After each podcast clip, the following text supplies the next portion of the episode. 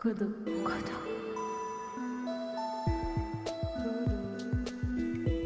Kodo. Kodo. Aujourd'hui, au micro de Kodo, on met à l'honneur Sophie Houdard. Ce n'est pas l'homme qui crée la richesse, nous dit M. Yamauchi, mais c'est la nature qui donne et l'homme qui en profite. C'est le premier sens religieux d'après lui. Remercier la nature pour ce qu'elle nous offre. Depuis presque 200 ans, ça a changé. Les gens se sont de plus en plus orientés vers une nature maîtrisée, exploitée. Sophie est anthropologue au CNRS. Membre du laboratoire d'ethnologie et de sociologie comparative, elle a réalisé plusieurs enquêtes portant sur les modes de construction et pratiques locales de la modernité au Japon, ainsi que sur le thème de la création et de l'innovation. Elle a ensuite collaboré avec un photographe et un artiste plasticien dans le cadre d'une enquête conçue à l'initiative du Centre de culture scientifique, technique et industrielle F93, qui portait sur le grand collisionneur de particules du CERN. Depuis l'automne 2012, elle a entamé une nouvelle recherche sur la vie après la catastrophe de Fukushima et a contribué sur cette question à la constitution d'un collectif hybride, Call It Anything, chapeauté par F93 et regroupant plusieurs chercheurs en sciences sociales et des artistes et vidéastes autour d'expérimentations croisées portant sur les thèmes du trouble, du territoire abîmé, de la radioactivité, de la recomposition des existants.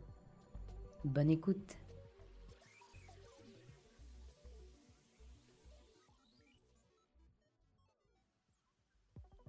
Note pour l'après. Confinement 2020.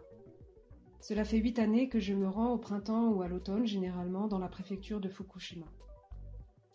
C'est depuis là, en quelque sorte, que je vis ce qui nous arrive.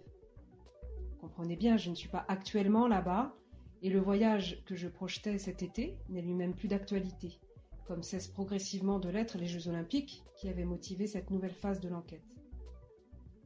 Non que je sois à Fukushima donc, mais à la faveur de cette période d'isolement, je plonge dans les données que j'ai amassées toutes ces dernières années en me rendant sur les lieux nucléairement contaminés, tsunamiquement sinistrés.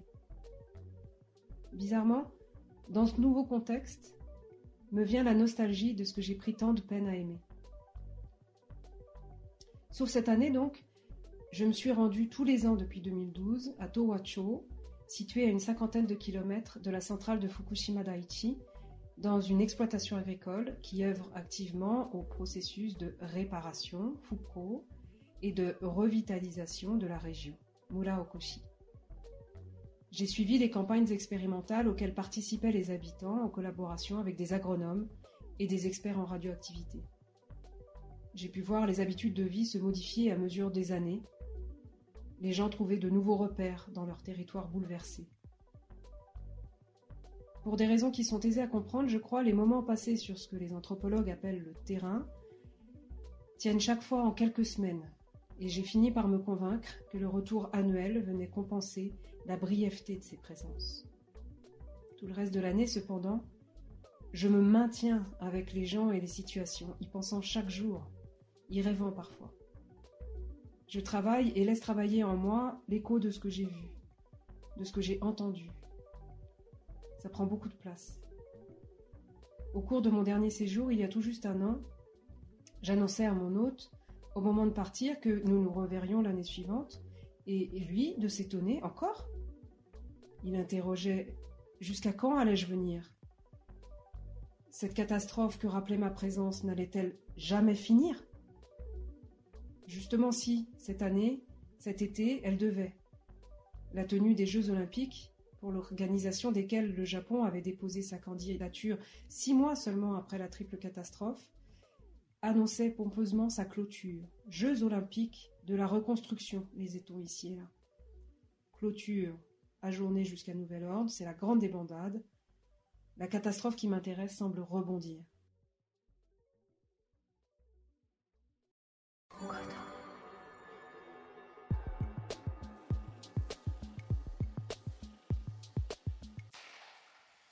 Passages obligés. Ce n'est pas la première fois que j'ai le sentiment d'avoir une catastrophe de retard, d'être déphasé, bloqué dans ce temps qui n'est pas le mien, ces lieux qui ne m'appartiennent pas.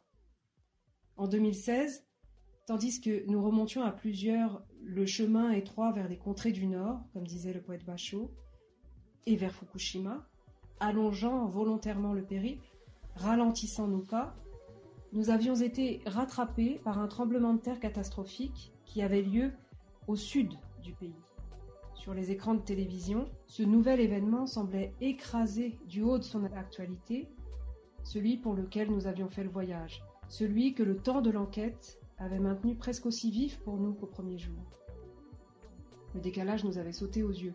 Nous qui pensions nous rapprocher à petits pas de la source du danger, au nord, nous nous en éloignons dans le même temps, au sud. Et voilà qu'à nouveau les temps entrent en collusion. Fukushima et la pandémie semblent d'abord emprunter le même chemin. Non, d'abord c'est différent. Ma fille a peur de sortir, elle se prend à craindre le grand dehors, tandis qu'au contraire je respire à plein poumon, parce que je sais la différence entre le confinement que nous vivons et le confinement après catastrophe nucléaire. Pour celle-là, il faudrait non seulement fermer les fenêtres, mais encore les calfeutrer, et puis ne pas s'approcher trop près des vitres elles-mêmes. Oui, alors là, oui. Respirer à plein poumon, cela m'importe franchement, comprends-je, et je le ferai sans hésiter figurer en haut de la liste des choses auxquelles je tiens. D'accord D'accord, mais comme tout le monde, et comme je l'ai vécu il y a quelques années en me rendant dans la région de Fukushima, je passe les semaines suivantes à me demander où est le virus Comment se déplace-t-il?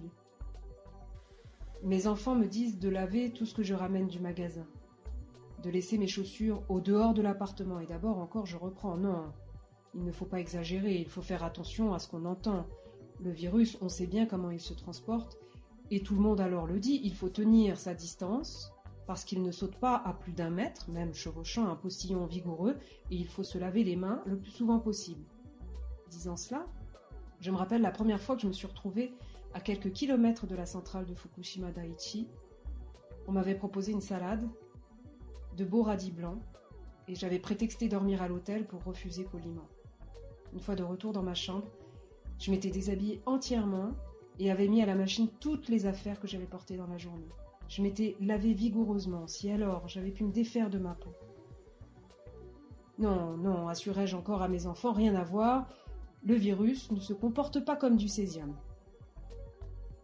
Oui, mais voilà, apprend-on bientôt, le plastique, c'est tant de jours, le papier est tant de jours, et la manière dont le virus s'attache à chacune des matières qui fait notre quotidien semble se décliner à l'infini.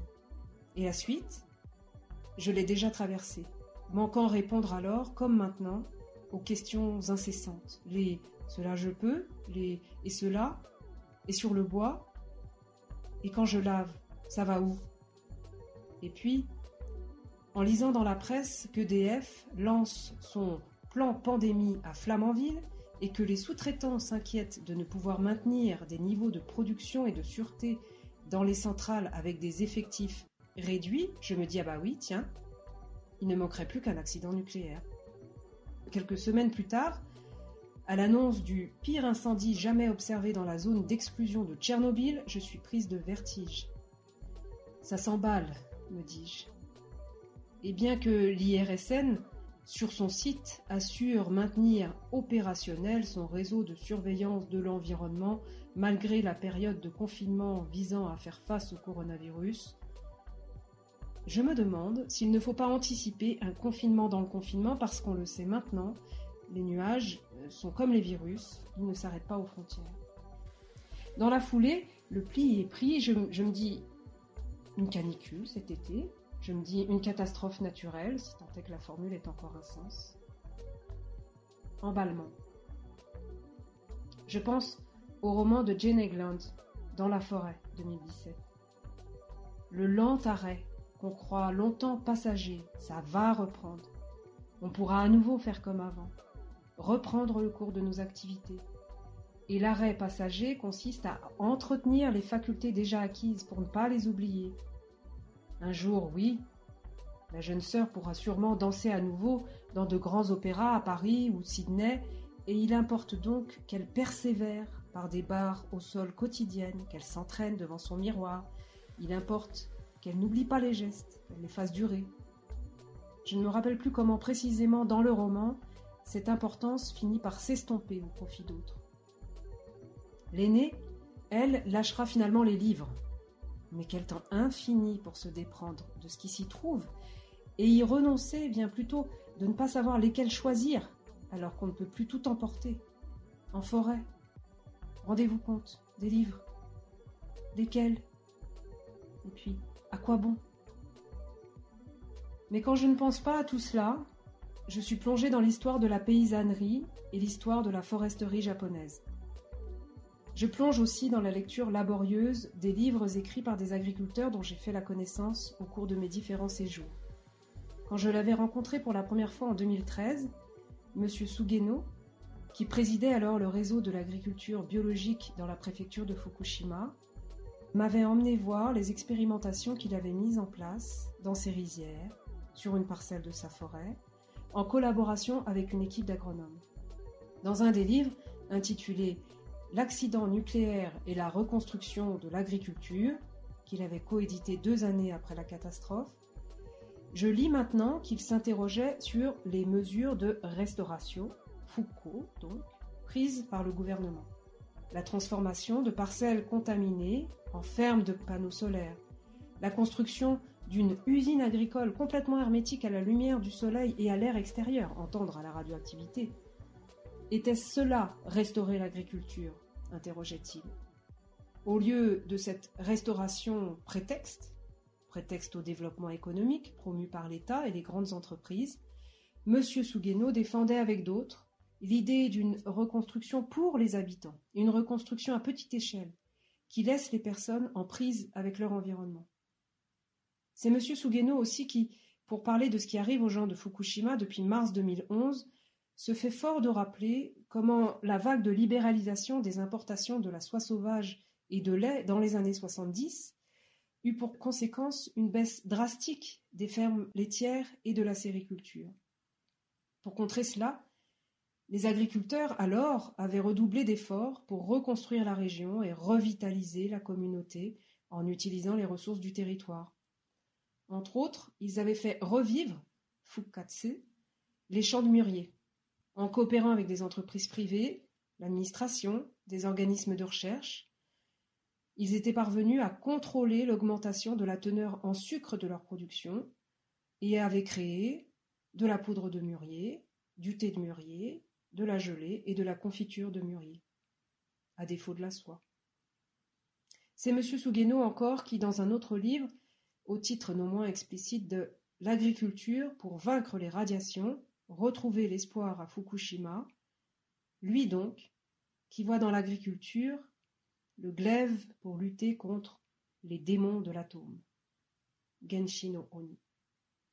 Oui, la rhétorique de la guerre déclarée à l'ennemi invisible aussi, je connais. L'alliance sacrée de tous, avec tous, au-delà des clivages, devant le péril majeur. Et puis ça ne loupe pas. On nous annonce qu'il va nous falloir apprendre à vivre avec le virus. On ne pourra pas attendre indéfiniment l'élaboration du vaccin. La question mute donc. Sommes-nous prêts? Sommes-nous prêts à négocier notre espace vital À faire de la place à ce qui vient? Sommes-nous prêts à cohabiter? La question est tricky, elle est vicieuse. Je la connais, elle aussi. Impossible d'y échapper quand on travaille sur une catastrophe nucléaire.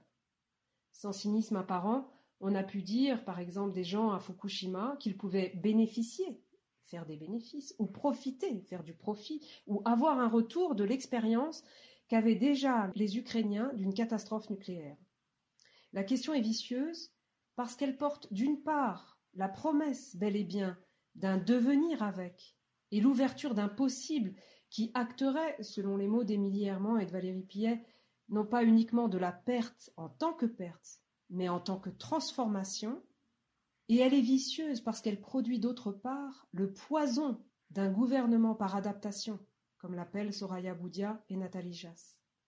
La terminologie de ces deux auteurs sied parfaitement à ce que nous vivons. En quelques semaines, on est passé du gouvernement par le risque, propre à l'état d'urgence qu'impose une guerre à mener contre un ennemi invisible et pernicieux, au paradoxe adaptatif du vivre avec. Ce n'est pas seulement que demi-mesure après demi-mesure, la crise se normalise, c'est davantage qu'on est passé d'une catastrophe exogène, l'image de l'envahisseur, à une catastrophe endogène, comme dit Sandrine Revet. Le coronavirus est un pur produit de nos sociétés, il est une partie de nous, nous cohabitons dorénavant avec ce que nous avons créé. Plus de grand dehors, mais la grande promiscuité, la grande porosité. Pandémie ne vaut pas pour catastrophe nucléaire, bien sûr, et nous ne gagnerons rien à équivaloir l'une avec l'autre. Mais force est de reconnaître que l'histoire bégaye.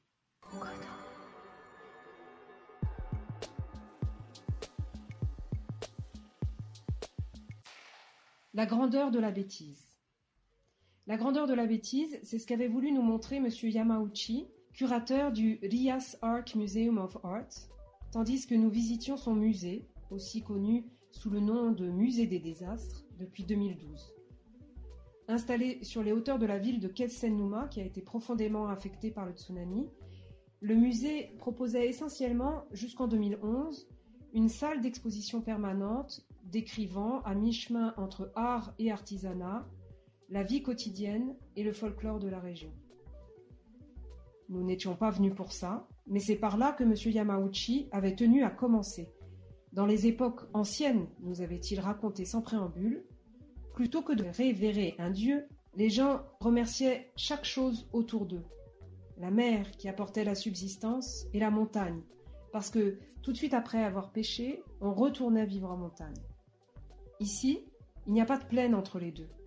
Pour cultiver du riz en grande quantité, il est nécessaire d'avoir des plaines, mais ici, il y a juste la mer et la montagne, et les rivières. Pendant longtemps, on a considéré que c'était des terres pauvres pour cette raison. Mais la montagne et la mer procurent de nombreuses richesses. Les gens y vivent depuis plus de 3000 ans. Ils vivaient de chasse, de pêche et de cueillette, et non d'agriculture. Ce n'est pas l'homme qui crée la richesse, nous dit M. Yamauchi, mais c'est la nature qui donne et l'homme qui en profite. C'est le premier sens religieux d'après lui. Remercier la nature pour ce qu'elle nous offre. Depuis presque 200 ans, ça a changé. Les gens se sont de plus en plus orientés vers une nature maîtrisée, exploitée.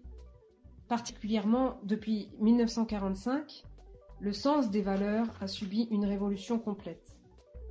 On a construit des terrains plats, là où il n'y en avait pas, entre la mer et la montagne, et pour ça, on a construit des remblais sur la mer.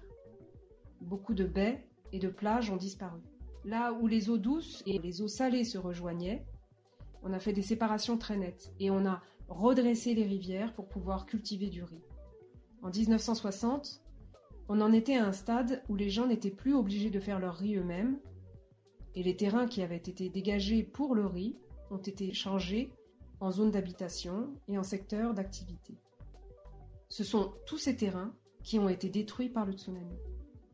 Tout d'une traite. Monsieur Yamauchi nous avait servi cette tranche d'histoire tout d'une traite. Après cela, il nous avait conviés à le suivre au rez-de-chaussée où était installée l'exposition des objets catastrophés, Hisaibutsu, pour laquelle nous avions fait le voyage.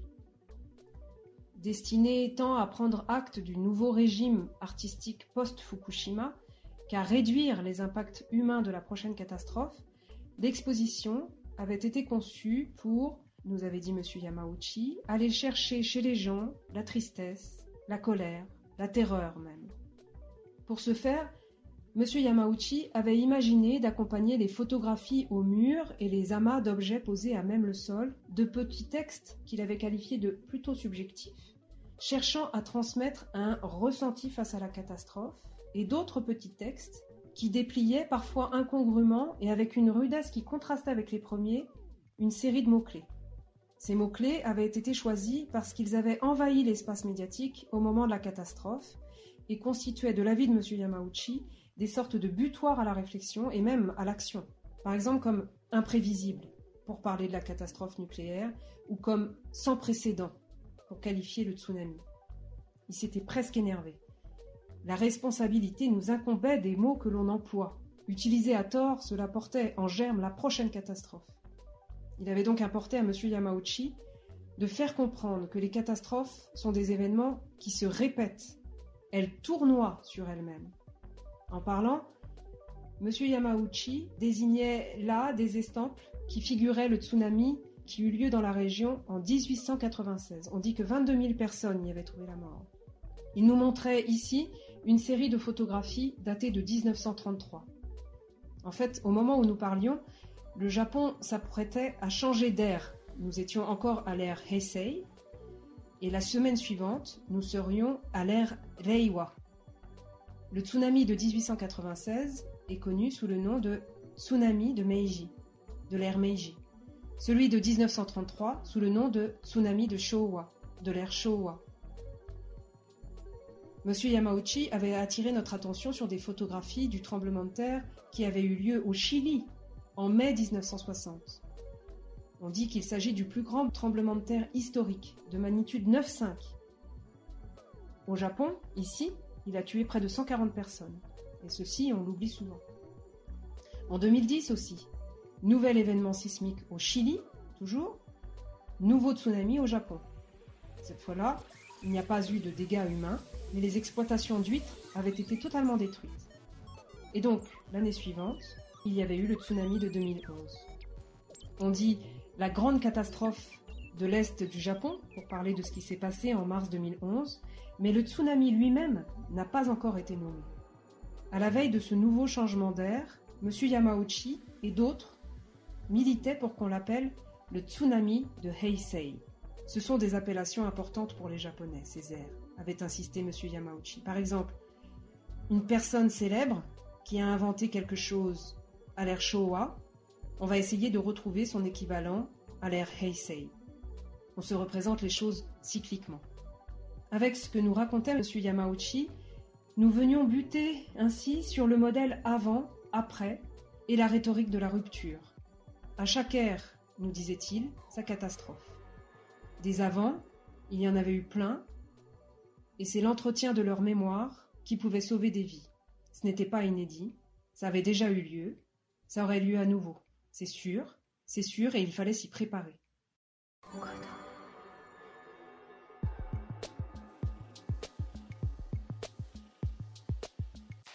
L'avant de l'après.